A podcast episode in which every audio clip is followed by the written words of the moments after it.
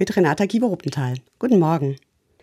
Gibt es Geschichten, an die Sie sich immer wieder gerne erinnern? Kleine Alltagsmomente, die etwas in Ihnen zum Leuchten bringen? Meine Tochter hat mir von so einem Erlebnis erzählt. Und die Geschichte ist schon eine Weile her. Sie war spät dran und lief so schnell sie konnte zum Bus. Den Bus zu verpassen hätte bedeutet, eine ganze lange Stunde auf den nächsten warten. Der Busfahrer hat davon nichts mitbekommen, dass da hinten ein Kind angerannt kam. Aber ein anderer Fahrgast. Der war sogar schon ausgestiegen, hat sich dann aber extra nochmal in die Tür gestellt, sodass die Tür nicht schließen konnte und der Bus stehen bleiben musste.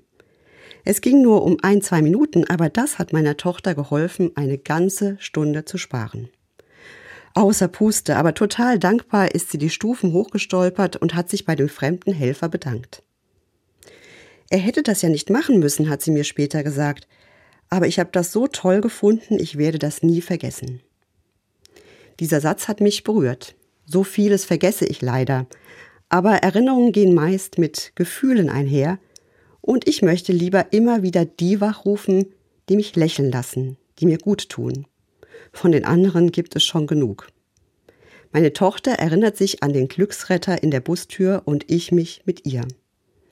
Also sogar ein doppelter Gewinn. Ihre Erinnerung wird zu meiner, ihr Glück hat sie mit mir geteilt und ich werde mich daran erinnern.